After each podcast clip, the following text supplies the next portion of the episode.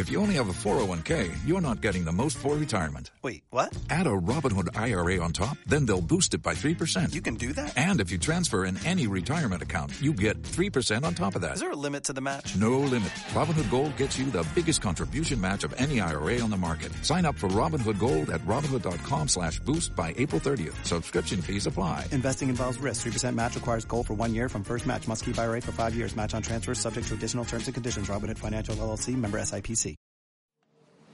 Este episodio comienza con esa voz que últimamente todos oímos cada vez que queremos entrar en un edificio público. Temperatura corporal normal. Estamos en los estudios de Radio Televisión Española, en Prado del Rey. Hola, buenas. Venía a Historia de nuestro cine. Soy Andrea Morán. Hoy se graba Historia de nuestro cine, el programa de televisión que cada viernes emite una sesión doble de películas españolas.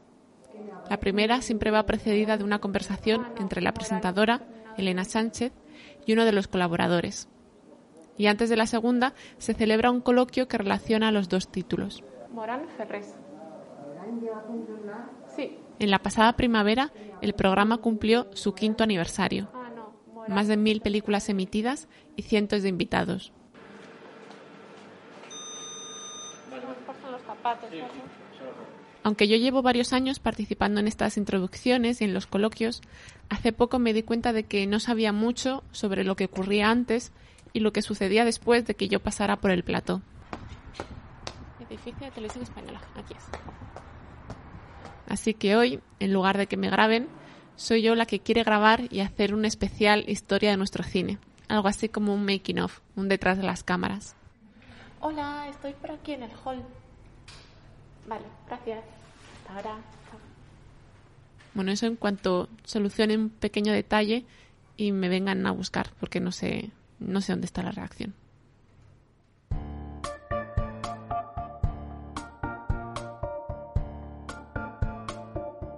Soy Andrea Morán y te doy la bienvenida a Nueva Carpeta, un podcast en colaboración con Caimán Cuadernos de Cine.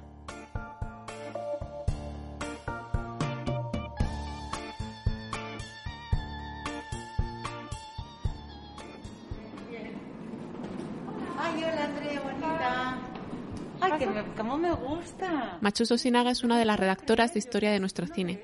Además de trabajar en televisión, también la puedes escuchar en La Sala, un programa de artes escénicas de Radio Nacional.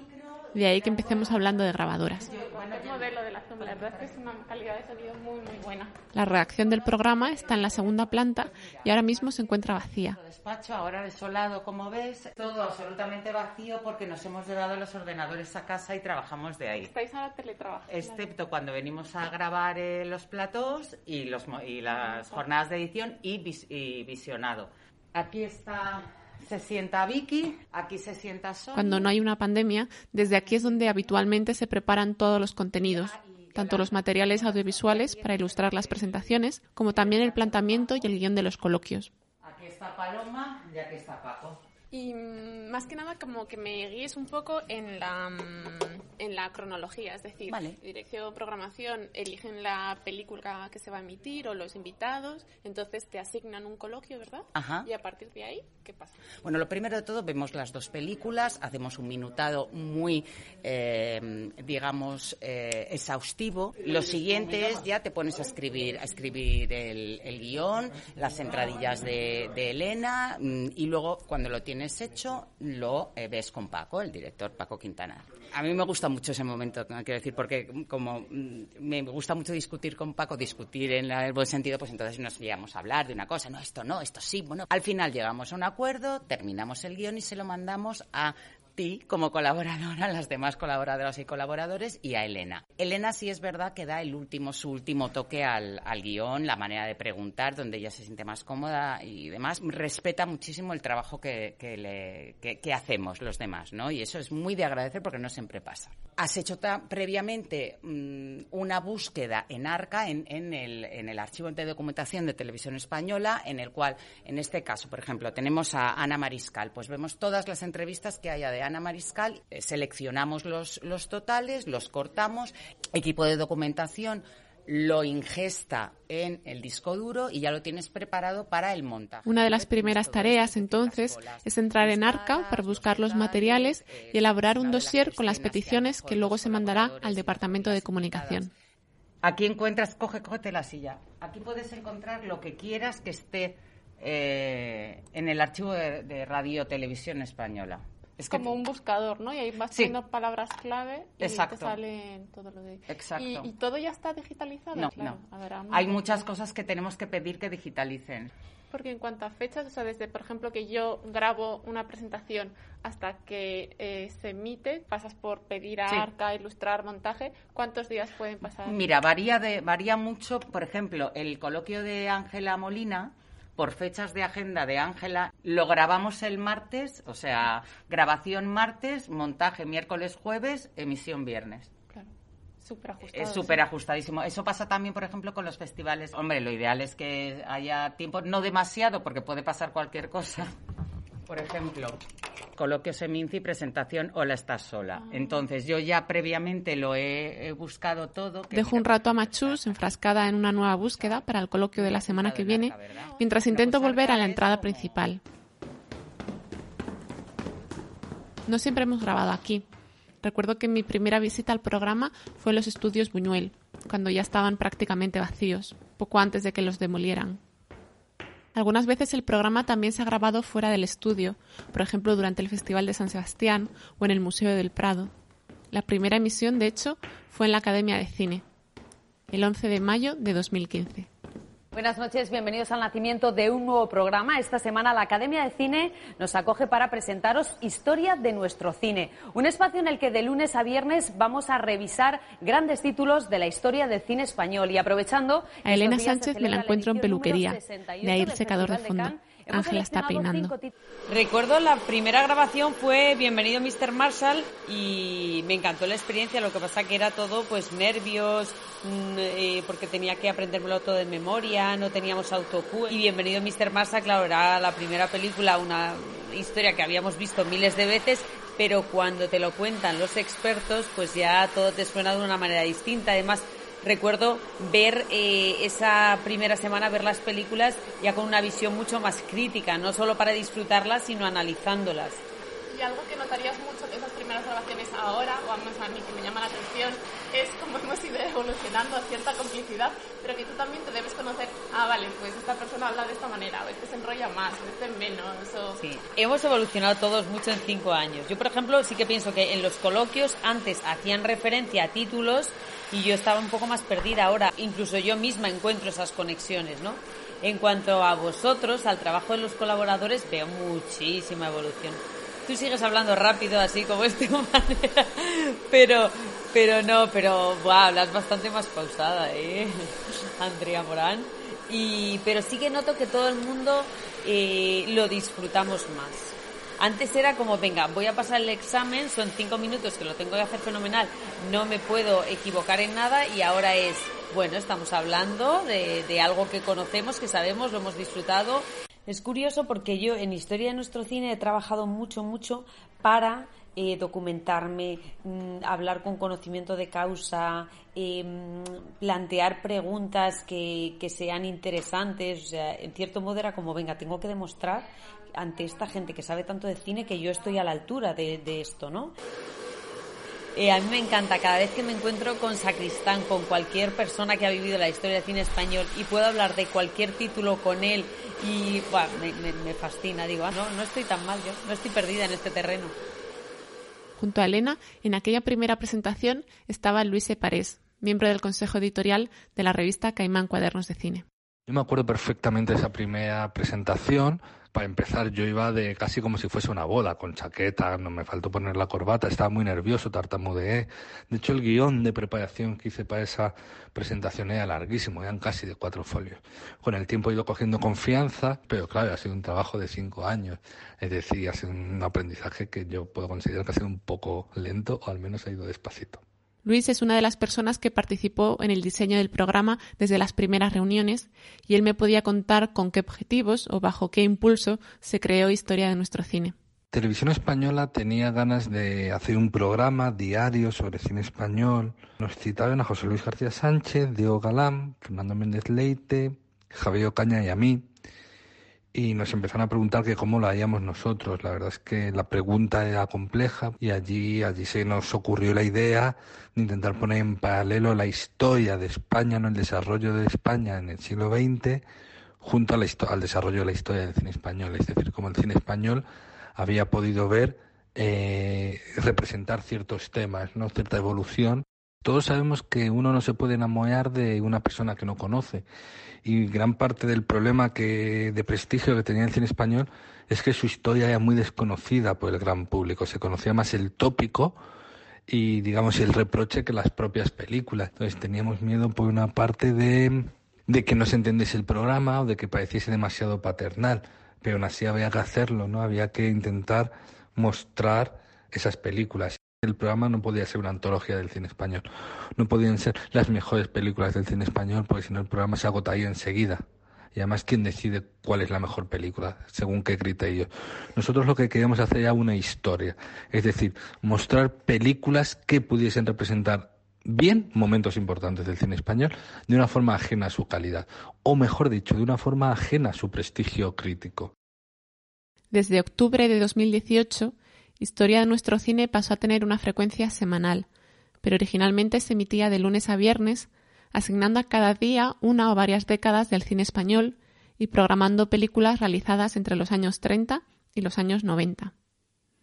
Además de buscar un enfoque temático que sirviera de hilo conductor para cada semana, había que encontrar las películas en sí, y no me refiero a los títulos, que también, sino a las copias. No, no es lo mismo que una película exista que una película sea visible.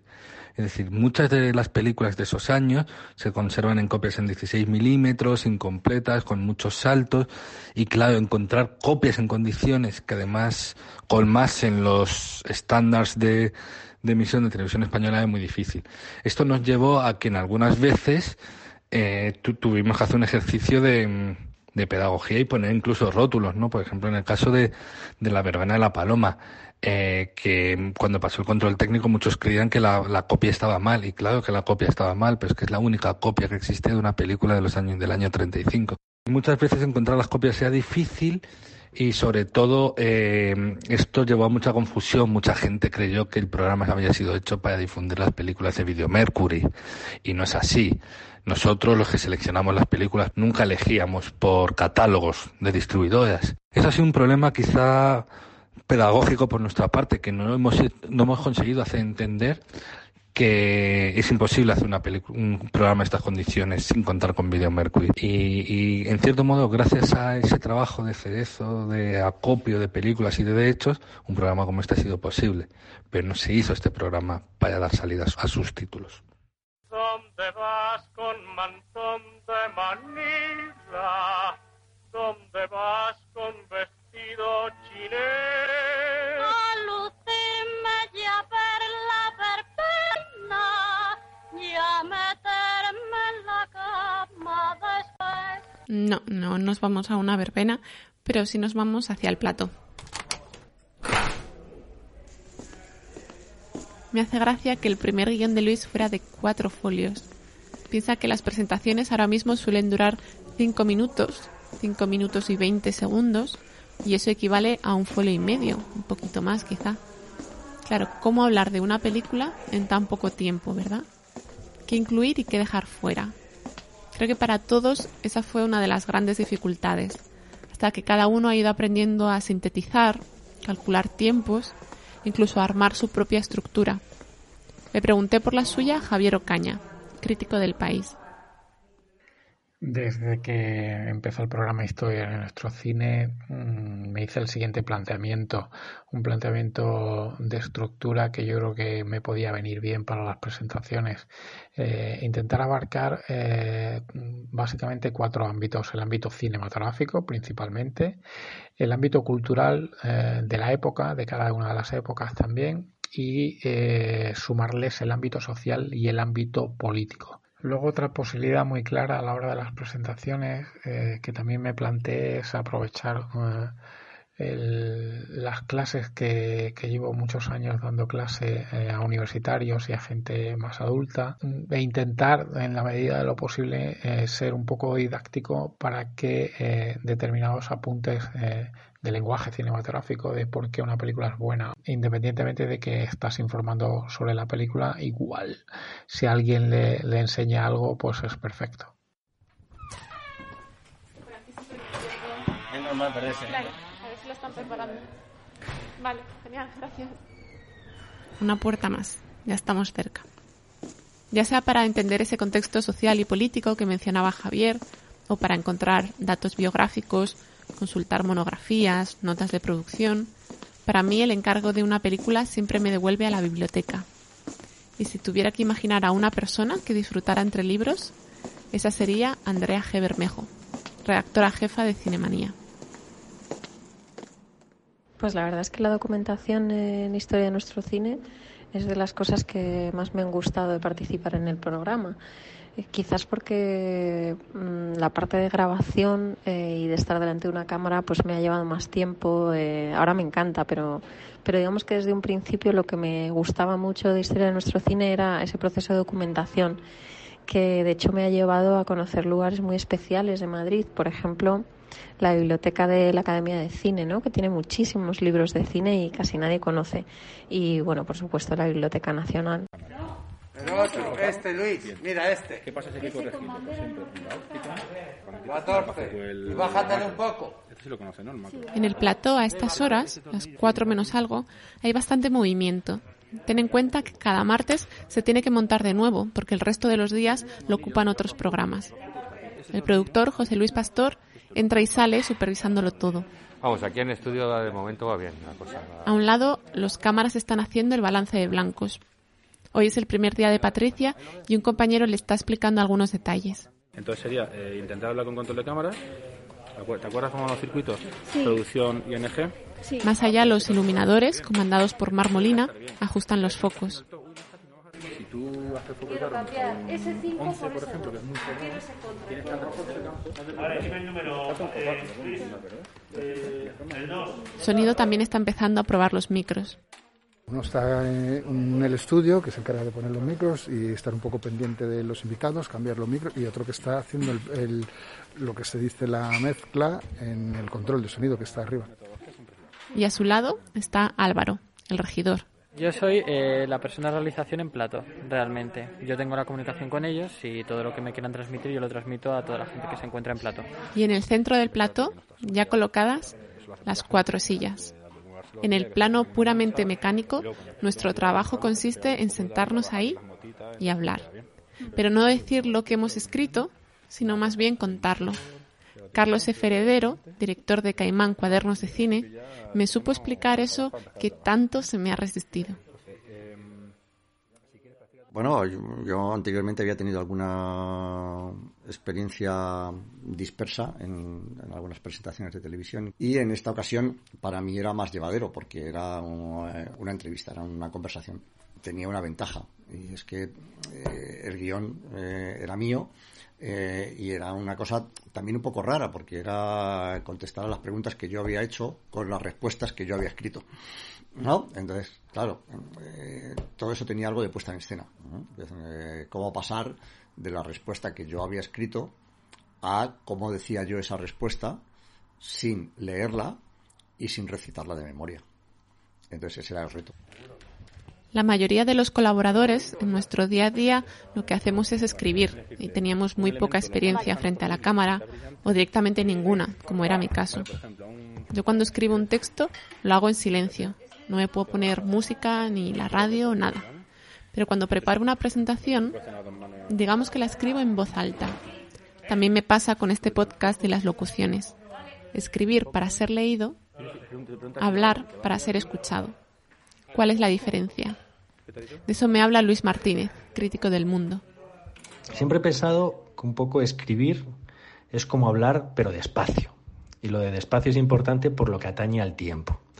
Es decir, cuando uno escribe, el tiempo lo pone el lector en realidad. Es el lector el que decide pues leer por encima, leer en transversal, leer con mucho cuidado o no leer en absoluto incluso.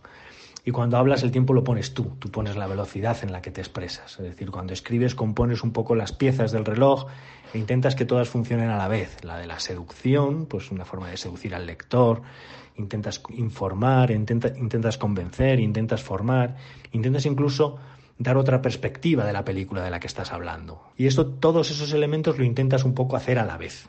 Cuando hablas es diferente, porque aunque intentes lo mismo, lo tienes que hacer casi por orden y lo tienes, tienes muchas veces que elegir una de las funciones. Pero en cualquier caso lo importante es el tiempo.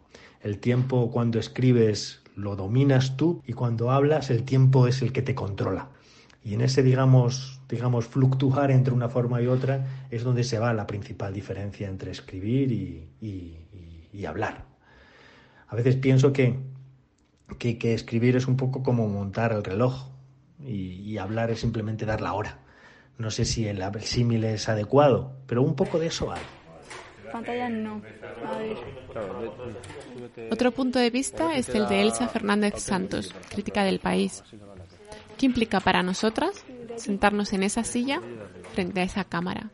Eh, me acuerdo que leí una vez un libro de Mary Bird que me gustó mucho sobre las mujeres y el, y el poder y que ella explicaba por qué la teoría que ella tiene sobre por qué las mujeres en general nos expresamos peor en público que los hombres, ¿no? Y que tiene que ver con toda una tradición de, oratoria que sí han tenido los hombres y no hemos tenido las mujeres. Es un ensayo muy interesante y que a mí me ayudó un poco a entender por qué me cuesta tanto expresarme públicamente en voz alta, ¿no? Y no me cuesta tanto, pues cuando estoy sentada delante del ordenador, escribiendo, ordenando mis ideas o, expresando por escrito lo que pienso, ¿no?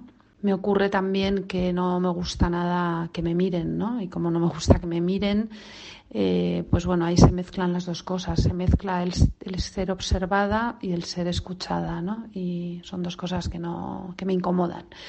Pero bueno, creo que lo bueno de pasar por un, programa como este es que te ayuda a superarte en una cosa en la que no estás segura. Y eso creo que profesionalmente siempre es bueno. Por otro lado, el programa te obliga a repasar películas que has visto pero no recuerdas, a ver películas que no habías visto, eh, a repasar cinematografías, a leer sobre directores que creías conocer y luego, bueno, pues no conocías tanto o en mi caso que tengo muy muy mala memoria y con los nombres, con las fechas eh, y bueno el programa te ayuda a, estudiar y cosa que creo que es que cualquiera que se dedique a esto tiene que hacer constantemente todo lo que sea aprender creo que, que te convierte en mejor profesional y de eso se trata.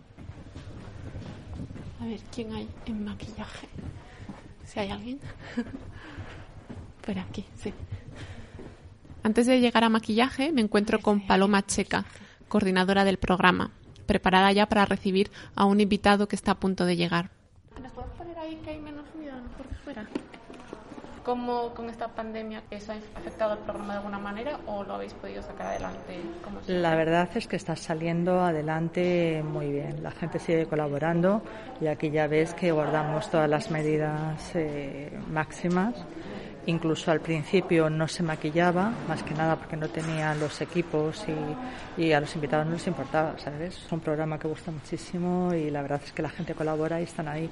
Dejo a Paloma esperando el coche de Alex de la Iglesia y me encamino hacia maquillaje. El primer intento es fallido. Justo ahora había, acabo de parar de maquillar. A lo mejor allí hay más morbullo todavía. Cruzo, claro, para el otro es... Y segunda planta. Vale. Pregunta Vale. Pero en el edificio de al lado tengo más suerte. Amalia está maquillando a la periodista Ana Ibáñez. ¿Y en este proceso cuánto se suele tardar? Pues de 20 minutos a media hora. Eso es maquillaje, porque luego la Luego peluquería... Y si no te toca una señora petarda como esta que está aquí sentada... Esto lo hace para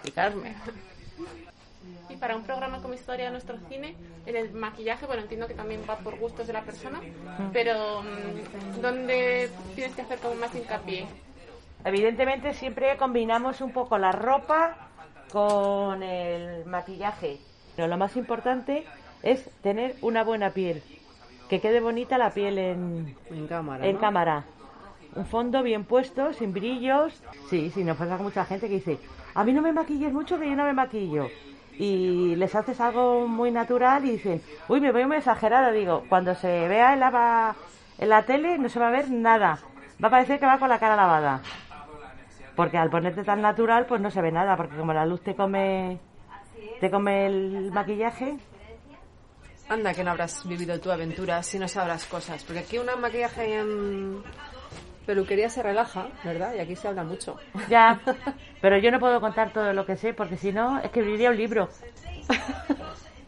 Pues ya vamos, sería la primera que me lo compraría y que te lo llevaría para que me lo firmaras, ¿eh? Las dejo ya en la recta final, terminando de repasar el maquillaje de ojos. ¿Y luego me marcas el ojo con eyeliner? Sí, si te apetece. Porque antes de ir al control de realización, quiero grabar algunos ambientes. Ambiente pasillo. Así de calmado está uno de los pasillos centrales de Prado del Rey.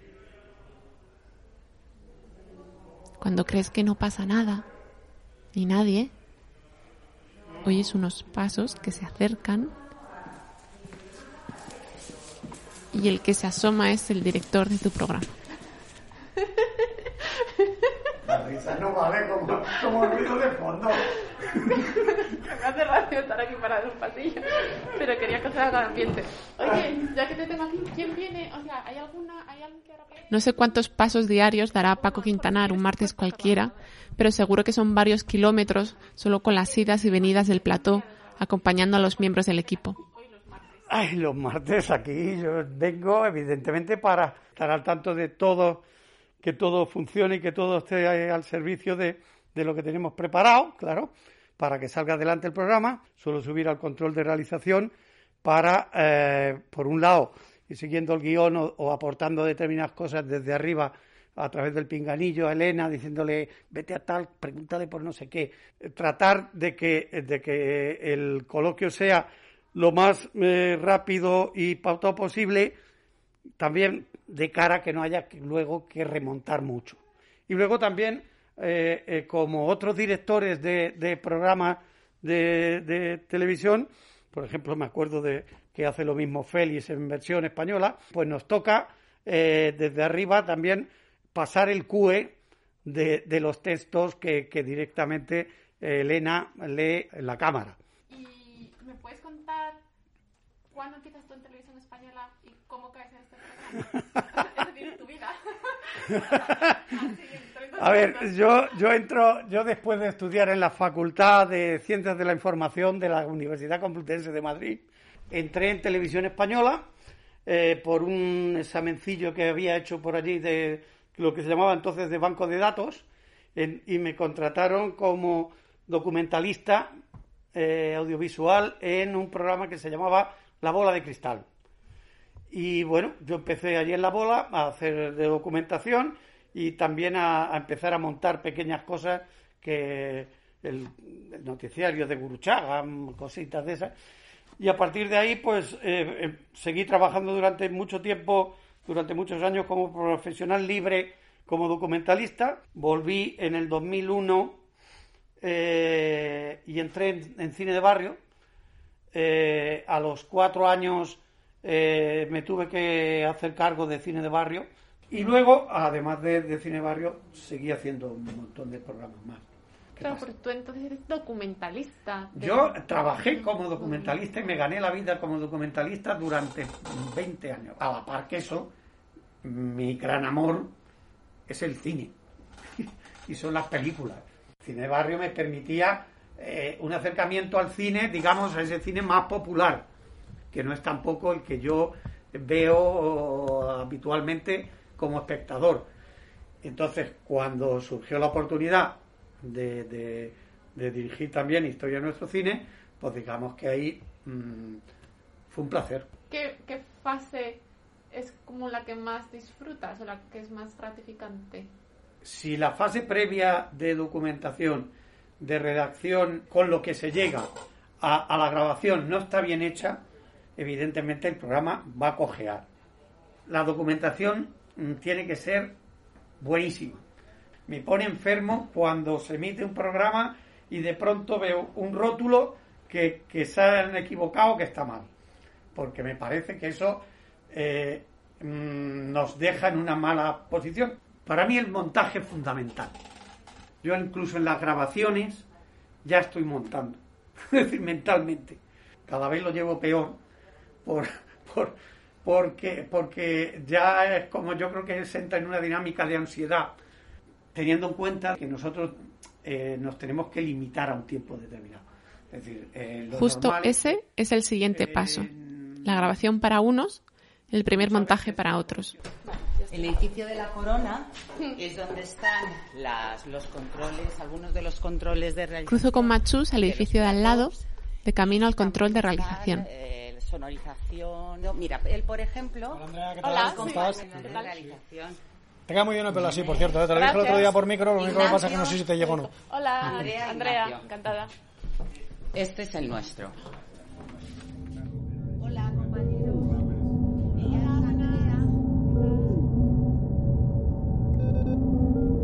¿Cómo puedo describirte yo esto? Es un poco como, como entrar en la sala de mandos de una nave espacial. La luz está muy baja, hay muchos botones y lucecitas por todos lados. Y hay seis grandes pantallas que muestran los diferentes planos que dan las cámaras desde el plató.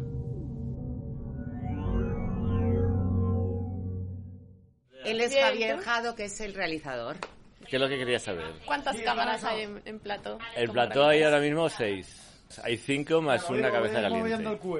¿Y es lo mismo el coloquio que la presentación? En la presentación con cinco de sobra. Y aquí vendría bien una más. Estoy en ello, Nieves.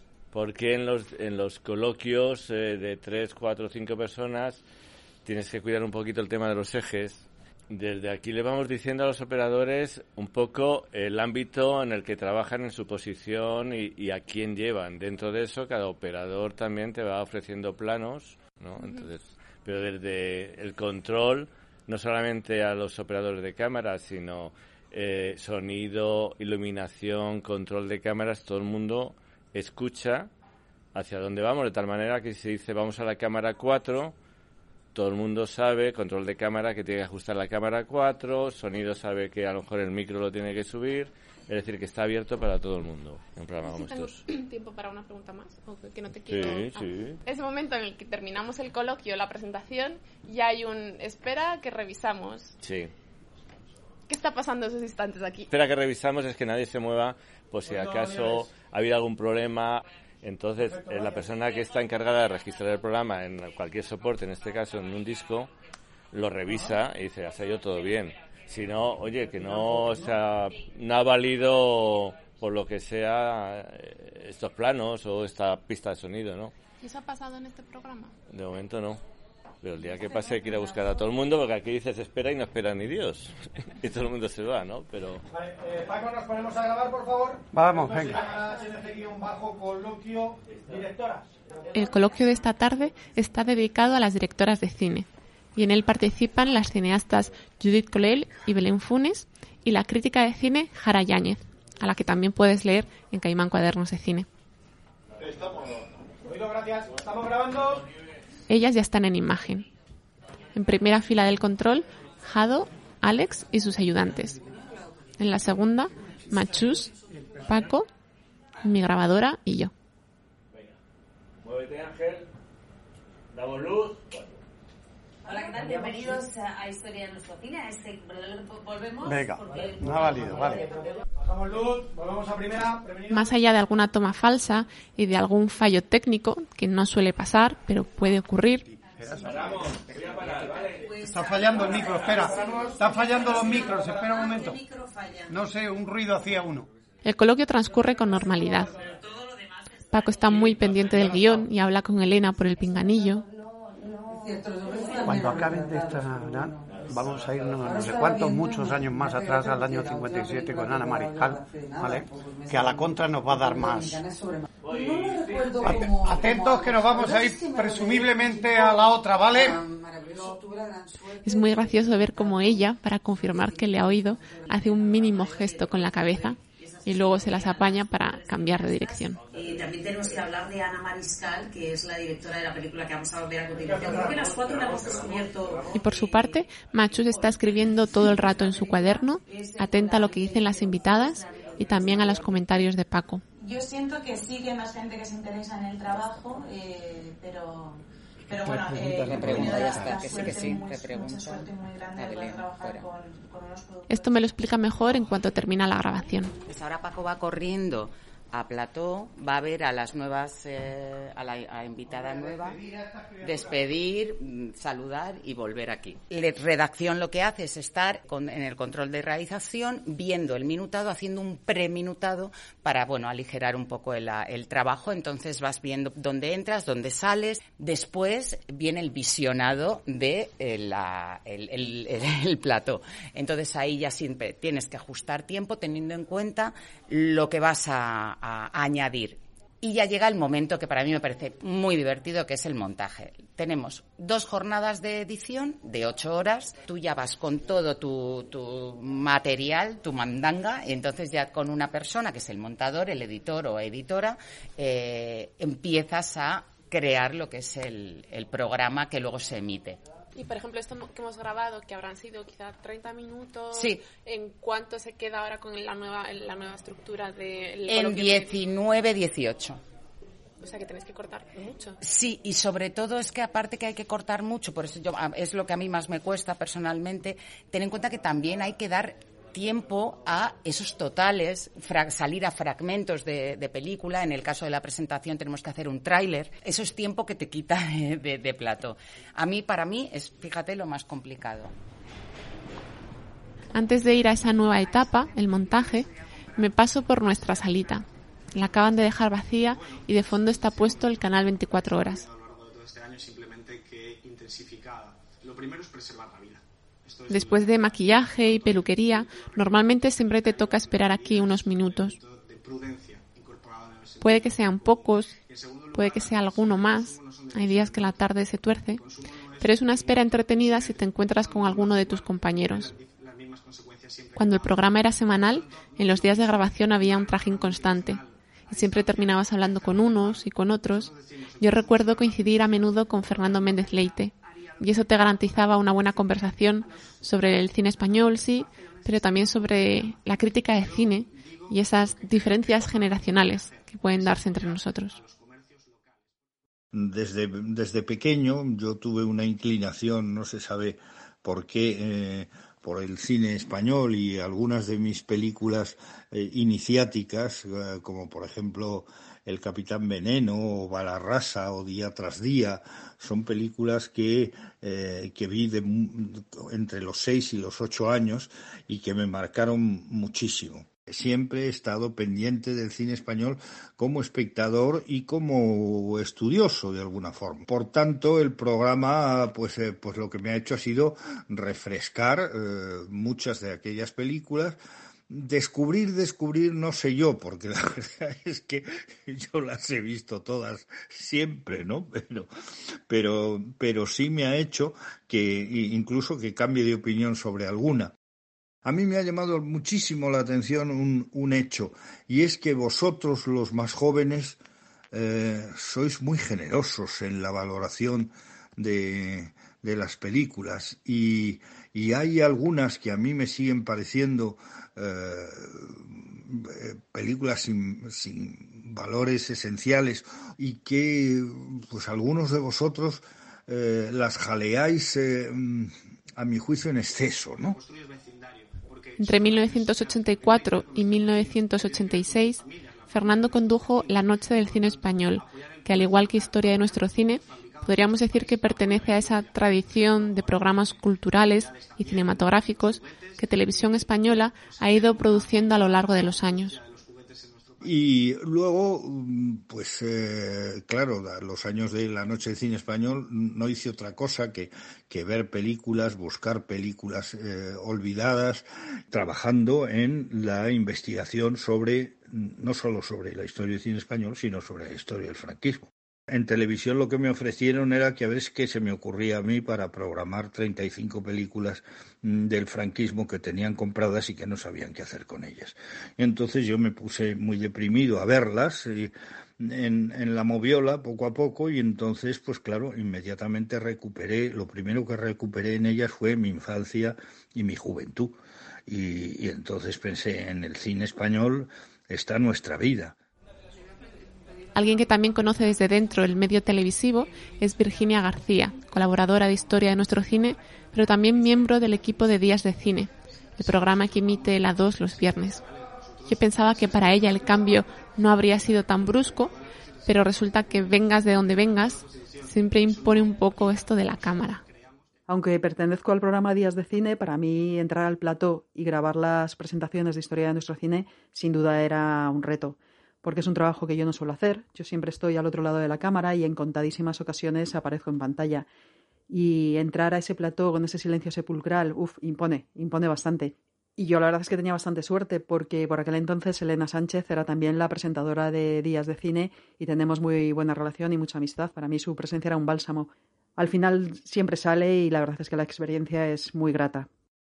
En mi formación cinéfila la televisión es fundamental. Yo formo parte de esa generación que pudo disfrutar de primera sesión, sábado noche, eh, sesión de tarde y por supuesto programas como Mis terrores favoritos o, o La clave yo recuerdo que por aquel entonces en casa siempre había cine. Sin duda es importantísimo tener cine cerca. Ahora, en el presente, yo creo que las plataformas juegan un poco ese papel, porque las televisiones generalistas prestan muy poquita atención al cine. Yo creo que el debate entre plataformas y salas de cine está caduco, porque están condenadas a entenderse, no puede ser de otra manera. Son complementarias, no son enemigas. En el caso del historiador de cine Carlos Aguilar, la televisión también fue un medio importante para su formación cinéfila. Claro, yo crecí rebotando de los antiguos cines de barrio y la filmoteca. O sea, yo era una rata de filmoteca desde que comenzaron las proyecciones públicas, que si no recuerdo mal fue en el año 72 en el Cine Estudio California, en Madrid, lo que ahora es la Sala Berlanga, ¿no? Entonces me acostumbré a todo tipo de pantallas pero igualmente grandes, de las más cutres a las más selectas. Y había un programa mítico que se llamaba Cine Club en los años 70, donde la sintonía era la música de mi tío, película Jack Stati, que yo entonces no había visto. Cuando la vi por fin dije, anda, lo que ponían en el Cine Club. Y entonces allí se pudieron ver muchos clásicos americanos, y no solo también europeos, virtualmente desconocidos en la distribución española, ¿no? Es decir, que fue una formación complementaria, sustanciosa y muy interesante la que yo recibí gracias a Televisión Española. O sea, y luego sí, lo que tú dices, por supuesto, hay películas que había visto en su día y ahora me han parecido peores o me han parecido mejores. Esto es muy interesante. No hay que conformarse nunca con el criterio que establece sobre una obra en un momento determinado. Si no eres demasiado idiota, pues paso del tiempo tu criterio se va afinando, va mejorando en base a las nuevas experiencias, no solo culturales, sino también personales. Lo más triste que hay es una persona que durante toda la vida opina siempre lo mismo acerca de todo. El crítico, el historiador de cine, realmente bueno, realmente interesante, es el que va más allá del cine. Como decía Marañón, el médico que solo medicina sabe, ni medicina sabe.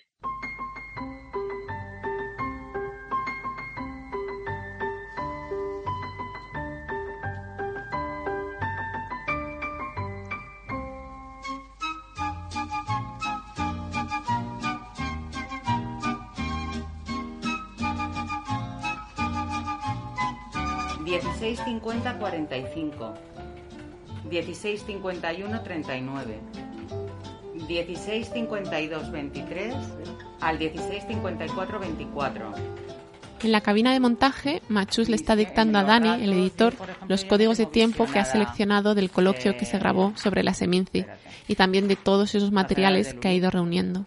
Y cuando visionas, eh, ¿qué, ¿qué, buscas en concreto? ¿Qué tipo de planos, de momentos? Todo voy describiendo no solo eh, plásticamente lo que hay, o sea, formalmente, sino también de contenido. Estas libretas tienes que tener un montón. Sí, sí, te sí. las guardas porque a veces esas películas claro. te van a servir.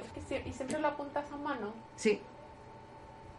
Sí, los, eh, los visionados sí, porque es que además estoy acostumbrada a estar así con el vídeo, pim pam, pim pam, y ir así. Gracias a esos Eh, minutados luego sí tan exhaustivos, cuando un invitado o un colaborador menciona una frase o una escena, ella rápidamente sabe localizarla para incluir ese clip. O cuando se agarran de los pelos y la transición es de una pelea Vamos, la transición de la pelea es cuando se, se pegan, en el 46-55. Vamos, em- empezamos viéndolo en colas y a lo mejor salimos cuatro segundos. Pueden ser frases concretas, una escena en particular o también localizaciones. A un kiosco donde pasan una Kiosco. semana cuatro chicos. No hay futuro Kiosco, para kiosco. chicos en unas... Eh, una hora 19.36. que, que pase el kiosco, por favor.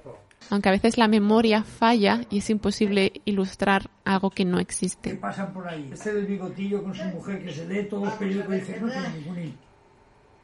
Y no lleva bigotillo, ¿no? Claro. Pues sí, si todos fueran como este estábamos ¿No lleva bigotillo?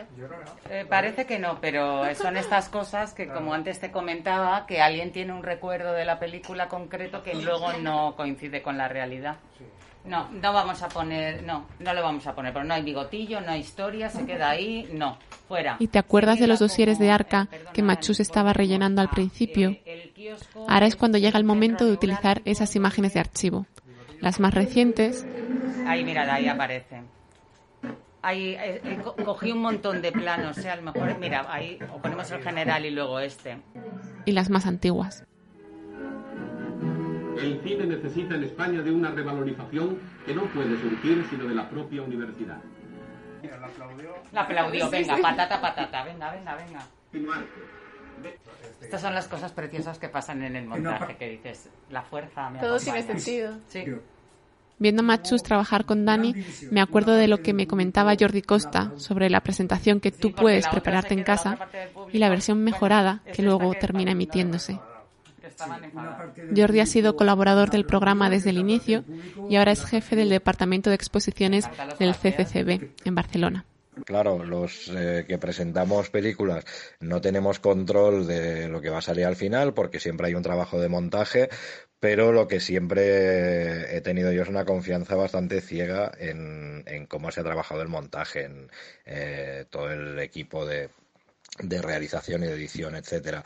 Yo creo que muchas veces mejoraban y eh, camuflaban los titubeos y, las derivas así de, discurso propias de, una grabación en bueno en falso directo. Y yo siempre desconfío mucho del, del concepto de canon. También eh, desconfío, incluso a veces desprecio el concepto de prescripción o de prescriptor, ¿no? Toda película, eh, grande o pequeña, denostada o celebrada, merece ser eh, puesta en contexto, analizada y estudiada como un objeto cultural. Y co- como, tal objeto cultural es una esponja pues de su época, de sensibilidades dominantes o reveladora de, de- de sensibilidades disidentes. Entonces, bueno, eh, realmente yo creo que, que Historia de nuestro cine mm, no es que haya empleado el canon, sino que ha aplicado una mirada democrática sobre todo ese cine español en el que de repente, bueno, pues eh, hay, hay cosas sobre las que un criterio cinefilo ortodoxo jamás hubiese fijado su mirada, ¿no? Y jamás se hubiese detenido tanto tiempo. Ahora que estoy lejos, aunque no tan lejos, po- porque os recuerdo que Barcelona y Madrid no están tan lejos una de otra, ¿no? Eh, pero lo que echo de menos básicamente es al, equipo. O sea, yo al equipo de historia de nuestro cine lo, lo quiero muchísimo y, y bueno, aunque a veces era pesado desplazarse a las grabaciones, etcétera, el rato de socialización que teníamos y sobre todo la- los momentos así de encuentros más lúdicos, ¿no? Cuando se acercaba la Navidad o nos despedíamos por verano, pues estas cosas sí que realmente las, las añoro mucho y siempre ha sido un placer trabajar para este equipo y con este equipo.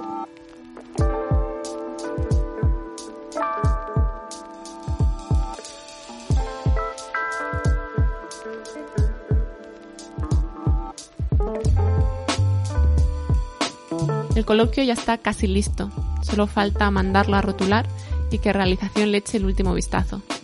Se emitirá dos viernes después.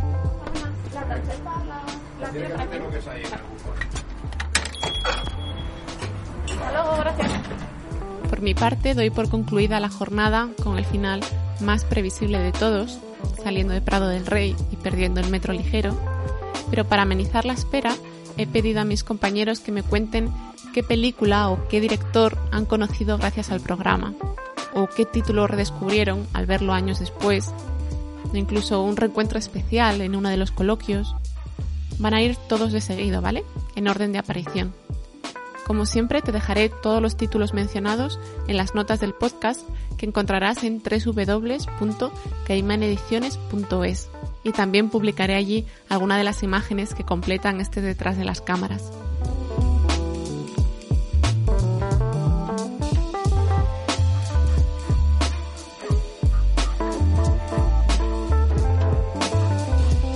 Sabes que puedes escuchar Nueva Carpeta en Evox, Spotify, Apple Podcast y Google Podcast. Y puedes seguir las novedades del programa en la cuenta de Twitter arroba Nueva Carpeta Podcast.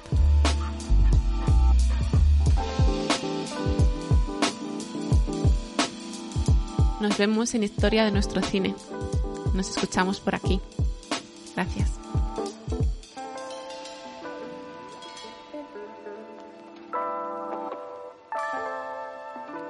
Pues mira, me emocionó mucho un coloquio sobre el desencanto y, su secuela. Esas películas me parecen tan tremendas, tan desalmadas. Esa familia me parece tan increíble. El profundizar en, todo, ese universo lo recuerdo con, un aprendizaje y un viaje precioso. Yo sigo descubriendo títulos que me, que, me, que me- que me encantan de la historia del cine español, pero sí que recuerdo, por ejemplo, Vida en Sombras, pues eh, era una película que había oído hablar mucho de ella, ¿no? Era el cine dentro del cine y, y todo lo que supuso en su momento, pero yo no la había visto. Y es de esos eh, descubrimientos que, que dices, "Jo, es que un programa como este da la, la oportunidad a la gente de ver películas que de otra manera sería muy difícil, ¿no? Pero sobre todo hay dos películas que, que yo estoy muy satisfecho de que se hayan podido emitir, que son El hombre oculto y Topical Spanish. Eh, El hombre oculto de Alfonso Hungría, Topical Spanish de Ramón Massach, que eran dos películas que se podían ver, pero en copias infames, en copias malísimas. Y sin embargo, gracias al programa y gracias al dinero que se paga por, por los derechos de emisión, los derechohabientes de estas películas han decidido restaurarlas, sacar un nuevo máster y hay una especie de justicia poética que ha permitido que se restituya incluso su calidad. Parte de la obra, por ejemplo, de Julia Diamante, que yo había visto algunas películas, pero no toda su filmografía, El arte de vivir y La Carmen me, gustaron muchísimo. Y, luego recuerdo haber sufrido un impacto porque yo había visto Manuela de Gonzalo García Pelayo en VHS en copias muy viejas y muy malas y verla en una muy buena copia con las teles actuales eh, supuso para mí un, un aliciente eh, muy especial. Hay tantas películas que he descubierto en historia de nuestro cine y que casi nadie conoce y que no tienen el reconocimiento que merecerían, que no sé por dónde empezar. Pero quizás la primera que me viene a la mente es María Rosa, una película de Armando Moreno, eh, marido de Nuria Spert, con ella de protagonista y con Paco Raval, que me pareció absolutamente fascinante. Una mezcla de neorrealismo, expresionismo, pero al mismo tiempo con un, con un estilo muy propio, con una voz muy auténtica. Era el año 2019, el 19 de septiembre. Es imposible olvidarlo. Estábamos en el Museo del Prado, en medio de la noche, eh, en pleno silencio, en la sala dedicada a Goya, delante de los fusilamientos del 2 de mayo, de la carga de los mamelucos y del autorretrato de Goya. Estábamos allí acompañados por dos conservadores del Prado, José Manuel Matilla y Javier Portús, y estábamos grabando un programa dedicado al bicentenario del Prado. Un programa en el que se emitían eh, Goya, Historia de una soledad, la película de Nino Quevedo, y el documental Las cajas españolas. Estábamos allí rodeados de pintura, acompañados por Goya, hablando de cine, y fue una grabación eh, memorable que todavía hoy conservo en mi memoria de manera particularmente emocionante. Pienso, por ejemplo, en el juego de la verdad de Forqué.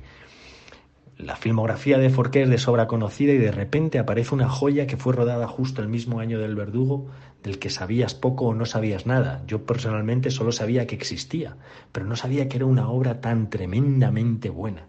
No sabía que era una obra tan socialmente importante, con esa capacidad de crítica para esa sociedad eh, burguesa, franquista, llámala como quieras. Y esa película estaba ahí y yo la descubrí en Historia de nuestro cine, El juego de la verdad y realmente la tengo tatuada, porque es ahora mismo una de mis películas favoritas y la he descubierto gracias a Historia de nuestro cine.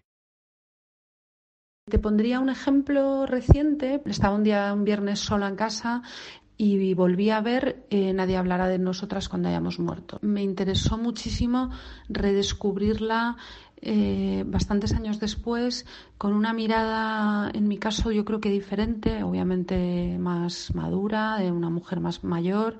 Mm, ahora que está tan tan bueno pues que está tan de actualidad hablar de la agenda feminista y de los temas feministas y tal me parece una película profundamente feminista me parece realmente un regalo para, para cualquier mujer que la vea ¿no? han pasado por el programa gente que, que, le tengo una admiración enorme. Incluso, incluso de, de, nuestros propios colaboradores. Cuando yo empezaba de documentalista en la bola de cristal corriendo por los pasillos buscando cosas y replicando, estaba Fernando Méndez Leite haciendo la noche del cine español. El poder conocer y, trabajar con Fernando Méndez Leite, pues para mí es algo que me parece maravilloso.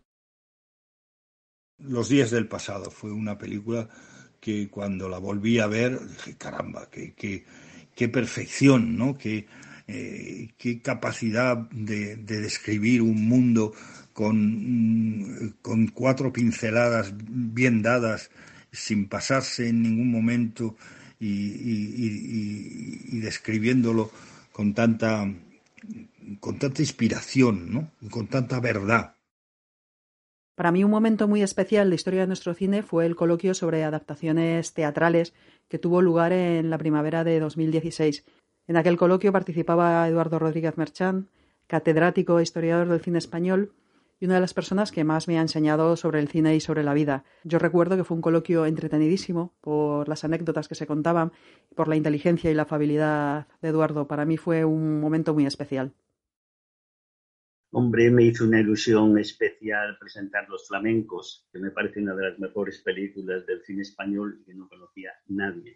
No conocía ni yo hasta pocos años atrás. Recuerdo eso sobre todo muy, muy emocionado porque además me permitió conocer al director con el cual pues he entablado una amistad maravillosa.